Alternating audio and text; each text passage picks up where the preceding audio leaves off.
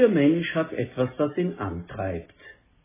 Eine Predigt über Joel 3, 1 bis 5 in Zusammenhang mit Apostelgeschichte 2, 1 bis 16. Die ersten Christen erkennen, dass sich die Verheißung von Joel über die Geistausgießung zu Pfingsten erfüllt hat.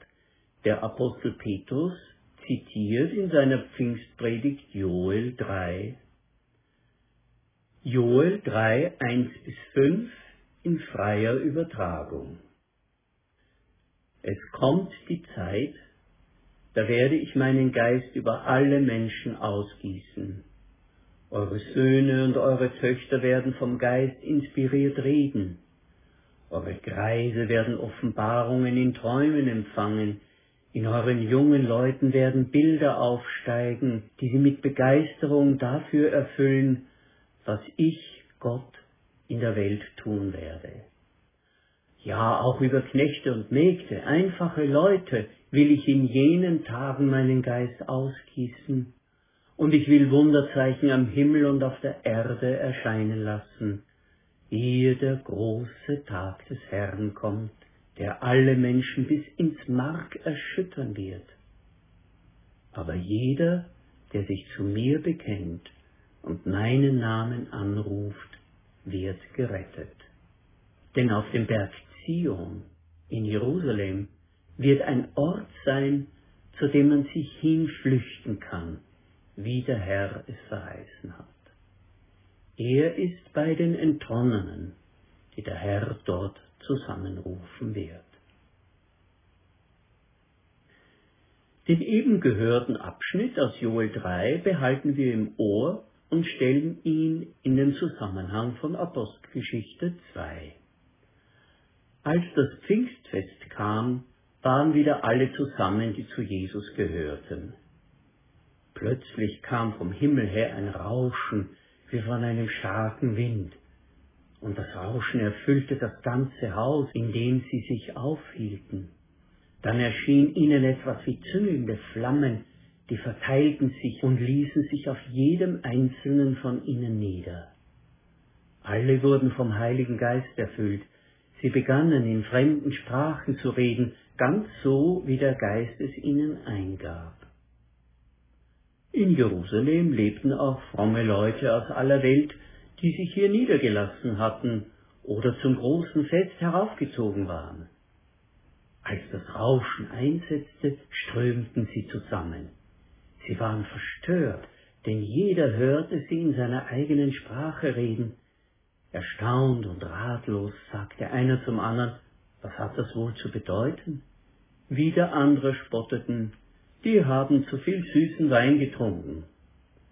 Da trat Petrus vor die Menge, mit lauter Stimme wandte er sich an die Leute, ihr Leute von Juda, Bewohner von Jerusalem, lasst euch erklären, was hier vorgeht, und hört mir gut zu.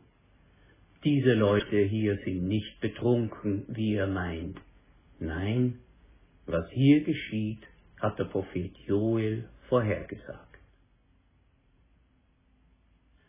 Jeder Mensch hat etwas, das ihn antreibt. So lautet der Kernsatz einer Werbekampagne, die eine bestimmte Bank vor etlichen Jahren lanciert hat. Streiflichter aus Lebensgeschichten von Unternehmen, Sportlern, Künstlern und engagierten Menschen wurden ins Bild gesetzt. Was erfüllt sie und was spornt sie an? Diese Lebensbilder mündeten in den Satz, jeder Mensch hat etwas, das ihn antreibt. Und natürlich hieß es am Ende, dass diese genannte Bank allen hilft, ihre Lebensträume zu erfüllen. Aber darum geht es nicht. Was treibt dich an? Was hält dich in Bewegung und begeistert dich? Welche Bilder steigen in dir auf, wenn du Tagträumen nachhängst? Werden Erinnerungen wach an Zeiten, in denen man mit glühenden Ohren über eine Reise, einem neuen Projekt oder über der Planung für das eigene Haus gebrütet hat? Der Schritt von dem Werbeslogan zur Bibel scheint groß. Aber genau darum geht es im Joel-Text. Gott wird sein Volk mit seinem Geist begeistern. Bilder und Träume werden in seinen Menschen lebendig und füllen sie aus. Sein Geist lässt sie ganz nahe an seinem Herzen sein, sie spüren seinen Herzschlag und lassen sich davon anstecken. Ganz selbstverständlich sagt jeder Einzelne, Herr, hier bin ich, gebrauche mich. Wir sind überrascht, im Joel-Text zu lesen, dass die Geisterfüllung alle betrifft. Es kommt die Zeit, da werde ich meinen Geist über alle Menschen ausgießen, sagt Vers 5. Das hebräische Ursprungswort heißt alles Fleisch. Das heißt Menschen in ihrer ganz normalen Menschlichkeit, Menschen in ihrer Unterschiedlichkeit, wie sie im normalen Leben vorkommen, in allen Variationen, mit ihren Fähigkeiten und Grenzen, mit ihren Stärken und Schwächen. Auf alle wird der Geist ausgegossen. Als einmal ein Bote aufgeregt zu Mose kommt und heraussprudelt, dass viele Israeliten im Lager in Ekstase geraten sind, fragt ihn Mose, Nummer 1129, regst du dich auf, weil mein Ansehen in Gefahr ist? Ich wäre froh, wenn alle Israeliten Propheten wären, wenn doch der Herr seinem ganzen Volk seinen Geist gegeben hätte. Diese Sehnsucht, die Mose hier seufzend ausspricht, ist zu Pfingsten erfüllt worden. Über alle in Gottes Volk ist der Geist ausgegossen. Im Alten Testament wurden nur besondere Menschen mit Gottes Geist erfüllt. Die anderen Menschen im Volk waren dann von diesen Geisterfüllten abhängig, von ihrer Leitung, ihrer Weisung, ihrem Rat. Aber zu Pfingsten ist der Geist ausgegossen über alle im Volk Gottes. Söhne, Töchter, Knechte, Mägde, alte, junge. Das ist die Grundlage der neutestamentlichen Gemeinde. Sie ist keine Hierarchie, sondern eine Basisdemokratie im Heiligen Geist. Sie ist der Leib Christi, in dem jeder und jede die eigene spezifische Gabe einsetzt und den eigenen besonderen Beitrag leistet. Wir sind alle gleichwertig, gleich wertvoll, gleich geliebt und geachtet, obwohl wir nicht alle gleich sind, sondern sehr verschieden. Paulus wird später sagen in Galater 3:28, es hat darum auch nichts mehr zu sagen, ob ein Mensch Jude ist oder nicht Jude, ob im Sklavenstand oder frei, ob Mann oder Frau, durch eure Verbindung mit Jesus Christus seid ihr alle zu einem Menschen geworden. Das ist eine große Würde. Aber es heißt auch, jeder ist gefragt und jeder muss antworten. Keiner kann sich drücken und sich bequemlichkeitshalber für unwichtig erklären. Wenn Gott jeden von uns für so wichtig nimmt, dann drängt er auch auf eine Antwort. Das heißt Verantwortung. Und nun kommt ein weiterer wichtiger Gedanke. Der Geist speist die Jungen und die Alten zusammen. Eure Söhne und eure Töchter werden vom Geist inspiriert reden, eure Greise werden Offenbarungen in Träumen empfangen, es ist ein Zeichen des Wirkens Gottes an den Menschen, wenn Junge und Alte innerlich eins werden und am gleichen Strick ziehen. Malachi 3, 23 bis 24 sagt ja, bevor mein Gerichtstag kommt, sende ich als Vorboten den Propheten Elia. Er wird das Herz der Väter wieder den Söhnen zuwenden und das Herz der Söhne ihren Vätern. Der Geist Gottes bewirkt also eine Bekehrung und in diesem Fall nicht Bekehrung zu Gott, sondern hier in diesem Fall eine Bekehrung zueinander. Wir erleben eine Bekehrung der Alten zu den Jungen und der Jungen zu den Alten. Die Gemeinde Christi wird sich immer das Ziel stecken, ein weites Dach für Jung und Alt aufzuspannen. Und natürlich darüber hinaus für Menschen aus allen Schichten der Gesellschaft und aus allen Völkern der Erde. Wie kann das geschehen? Es ist ein guter Einsatz, wenn man eine Art verständnisvoller Konsenspolitik entwickelt mit dem Ziel, dass alle Generationen mitprägen und mitwirken. Aber reicht Konsenspolitik tief genug bis in die Wurzelspitzen hinab? Nehmen die Alten nur knurrend wahr, was für die Jungen in der Gemeinde wichtig ist? Und weichen die Jungen einfach aus und gehen woanders hin, wenn nicht gerade ihre Art Gottesdienst stattfindet? Wie tief hat uns die Bekehrung erreicht, von der Joel und Maleachi reden, dass die Alten und die Jungen zueinander bekehrt werden? Wie ernst ist es uns, dieses auffällige Zeichen in unsere Umgebung auszusenden, dass Alte und Junge von Herzen zusammenwachsen und an einem Strang ziehen? Unsere Gesellschaft zerfällt in kokonartige kleine Lebenswelten. Man lebt in seiner Bubble, in seiner Blase. Niemand will und muss sich mehr nerven lassen von dem, was andere wollen.